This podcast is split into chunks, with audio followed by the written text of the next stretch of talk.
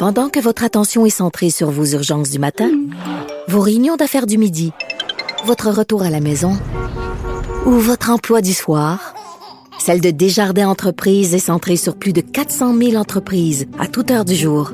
Grâce à notre connaissance des secteurs d'activité et à notre accompagnement spécialisé, nous aidons les entrepreneurs à relever chaque défi pour qu'ils puissent rester centrés sur ce qui compte, le développement de leur entreprise.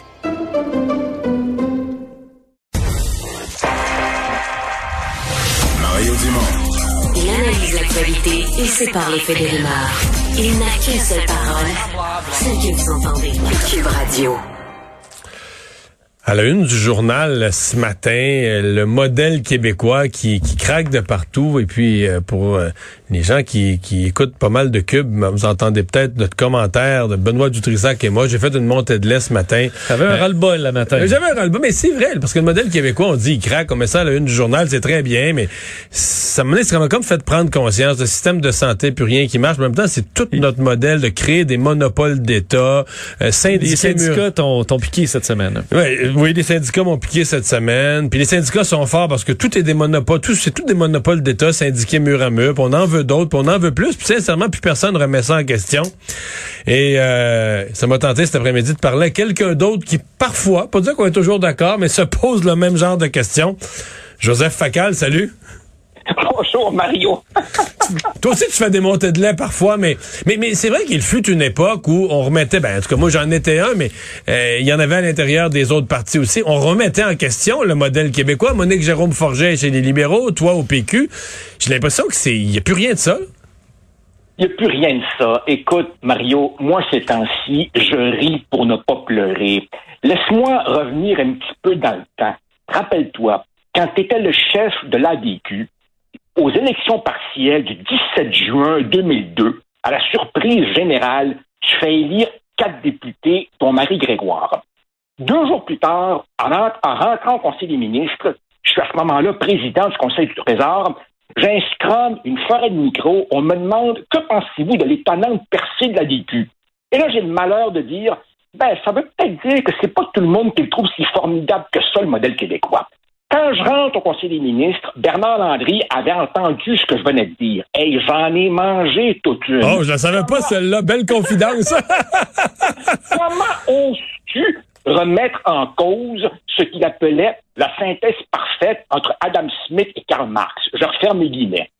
Trois ans plus tard, Lucien Bouchard, Pierre Fortin, André Pratt, moi et quelques autres, on signe, rappelle-toi, le manifeste pour un Québec lucide. Absolument. On disait, il faut se poser des questions, on a des problèmes démographiques, le panier de services publics, le rôle du privé, on en avait mangé toute une. Je réalise qu'on était simplement en avance sur notre temps.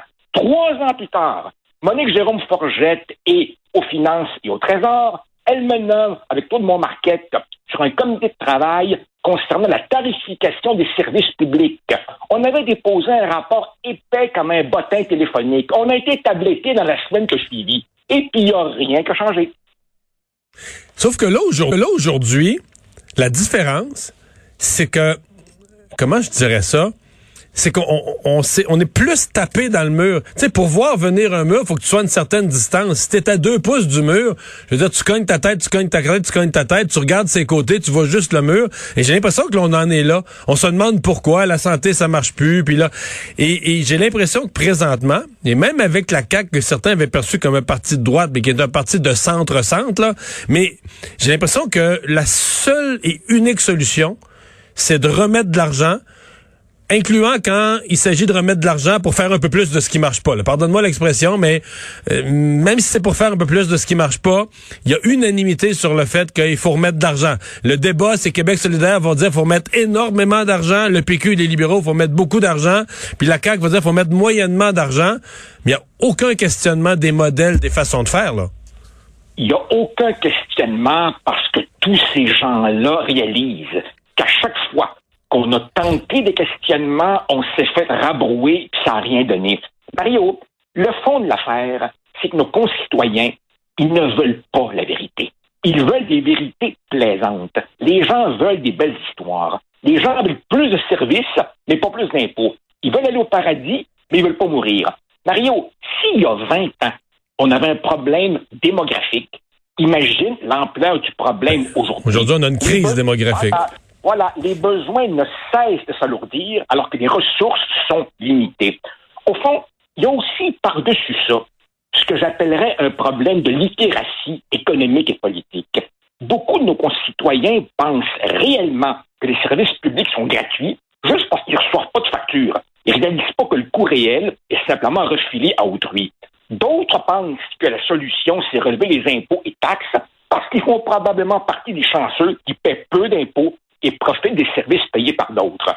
Je reçois encore des courriels de gens qui me disent il faudrait mieux gérer. Évidemment, il faudrait mieux gérer, mais c'est une illusion de penser qu'en serrant une vis ici et un boulon là, on va dégager des milliards. Il y a aussi des gens qui disent Hey, ça c'est le résultat des privatisations des 20 dernières années. Allô? Excusez, ici la Terre, quelle privatisation? Il y a juste eu des nationalisations. Voyons donc, voyons donc. Quand tu regardes les chiffres, là, tu réalises que, hormis pendant la courte période Couillard-Coiteux et la courte période Bouchard-Léonard à la fin des années 90, les dépenses publiques globales de l'État et en santé en particulier, et le nombre d'employés de l'État sur le long terme n'ont cessé d'augmenter. Et moi, je pense, Mario, qu'on ne s'ouvrira les yeux que quand on sera vraiment au bord du précipice. Hmm. Tu parles, hein? ouais, mais, ouais, mais tu parles quelque chose de très intéressant dans ce que tu dis, qui est applicable à la semaine qu'on vient de vivre. Parce que tu dis, euh, les gens sont pas conscients, voudraient tout avoir, pas payer. Veux-tu que je te raconte un exemple qui m'a frappé comme jamais cette semaine? Quand les éducatrices en service de garde, ils méritent des augmentations, tout le monde le reconnaît, mais demandent des augmentations. On envoie nos journalistes sur le trottoir, hein, les, éducatrices demandent des augmentations, puis après ça, on tourne le micro vers des parents qui sont venus porter leurs enfants. Les parents disent, ah oui, nous, on les supporte, nous, on les supporte, ah oui, oui, oui, oui, il faut des augmentations, ça n'a pas de bon sens, on les supporte. Joseph, oui. est-ce que les parents devrait pas, non pas avoir un tarif fixe, 8 dollars, 8 dollars et demi, 9 dollars, mais une proportion de la facture. Dis, garde, la facture, mettons, donc si la facture des services de garde, on augmente les salaires de 25 fait que la facture des services de garde va augmenter, je sais pas, de 15-20% la partie qui est représentée par les, la, les coûts de main-d'œuvre, ben, les parents, si ça coûtait 8 dollars, on augmente de 20% mais ça va te coûter 9,60 donc, tu vas payer ta proportion. Là, c'est tellement facile pour le parent. Le parent est sur le trottoir, j'appuie, j'appuie des augmentations de salaire. Parce que lui, le parent, il se dit, moi, là, j'ai un tarif fixe, c'est huit et demi. Puis je vais payer huit et demi pareil. C'est les autres contribuables qui vont payer la différence. Mais tu peux pas vivre de même. Tu peux pas vivre de même à jamais rien payer, jamais être conscient de ce que ça coûte tes propres, tes propres enfants, tes propres affaires. Écoute, le, le, le, par exemple, que, le, coût, que le tarif des garderies soit modulé selon le revenu des gens. On avait proposé ça en 2008, sans rien donner tout. Rappelle-toi, à un moment donné, Lucien Bouchard avait dit, si on veut se payer ce niveau de service public, il va falloir augmenter la productivité. Tu te rappelles, il s'était fait rabrouer par tout le monde. Il avait même mis un bye-bye là-dessus où on le faisait passer pour le gros méchant qui, disait ça y est, il nous traite de paresseux. Non, il veut simplement parler d'un problème de productivité au Québec. qui est démontré par tous les chiffres. Ben oui. C'est tous les chiffres sont clairs. le Québec, le problème de productivité. C'est documenté. De aucun économiste peut nier ça. Québec, le Canada et le Québec, on a un problème de productivité qui fait qu'on est un peu plus pauvre. Mais ben, quant, à, ce que tu as dit, quant à ce que tu as dit à propos des, éducatrices, ça vient en même temps, si tu veux, que le, rattrapage consenti aux enseignants du primaire et secondaire, et ça vient en même temps euh, que le ministre de la Santé réalise que si on se prive de quelques milliers de personnes dans, la santé, les non-vaccinés, le réseau déjà tendu comme une corde de violon va péter. Moi, je te dis, Mario, il faut chercher longtemps pour trouver une semaine plus humiliante pour le gouvernement du Québec que celle qui vient de se terminer, où on a évidemment plié devant les plus capotés de tous les capotés. Enfin, il n'y avait pas de quoi être fier. Hmm. Est-ce qu'on va bien? Non, on va pas bien du tout.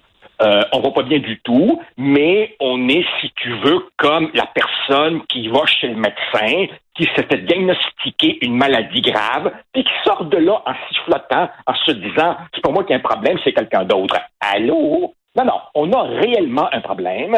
Euh, on ne pourra pas continuer comme ça. Mais quelque part, Mario, j'ai le goût de te dire, et pardonne mon cynisme, que peut-être une société vieillissante, il y a une part de plus en plus importante de gens qui se disent, ben moi j'ai eu une belle ride, les générations suivantes se, se, se débrouilleront avec le problème. Et ça, c'est autre chose, autre chose. Combien je reçois de courriels de lecteurs d'un certain âge qui me disent, hey, j'ai payé des impôts toute ma vie. Et là, tu leur montres que le total des impôts qu'ils ont versés ne couvre qu'une fraction des services. Ben, la, preuve, la preuve, c'est la dette. Là. La preuve, c'est Ben la voilà, dette. Là. Ben voilà, ben voilà. Mais ça, c'est ça, c'est le problème de quelqu'un d'autre. Comme si le gouvernement imprimait de l'argent ou cachait de l'argent ou. Alors évidemment, euh, bon, le, le, le, le, le, le pétage de plomb que tu as fait ce matin, je crois qu'on est beaucoup qui, euh, Hmm. qui, qui le faisons aussi. Qui le faisons aussi. Mais on n'imprime pas de l'argent. Je pensais que Justin Trudeau avait trouvé la, la façon de faire. moi. Ah ouais, ben justement, justement, euh, Justin Trudeau. d'une Ton préféré? Ben, ben ouais, ben c'est ça. Euh, Ce que, ce que- ce que vient de faire euh, M. Trudeau, d'une certaine façon, en termes de pédagogie populaire, ben ça va venir accentuer cette illusion. Et encore une fois, oublie pas, oublie pas. Pour le moment, pour le moment, l'économie du Québec roule relativement pas pire. Qu'est-ce qui arrivera? Le jour où il y aura, en plus de tout ça, une vraie récession? Bonne fin de semaine, Joseph. Merci d'avoir été là. Salut! Bye! Salut.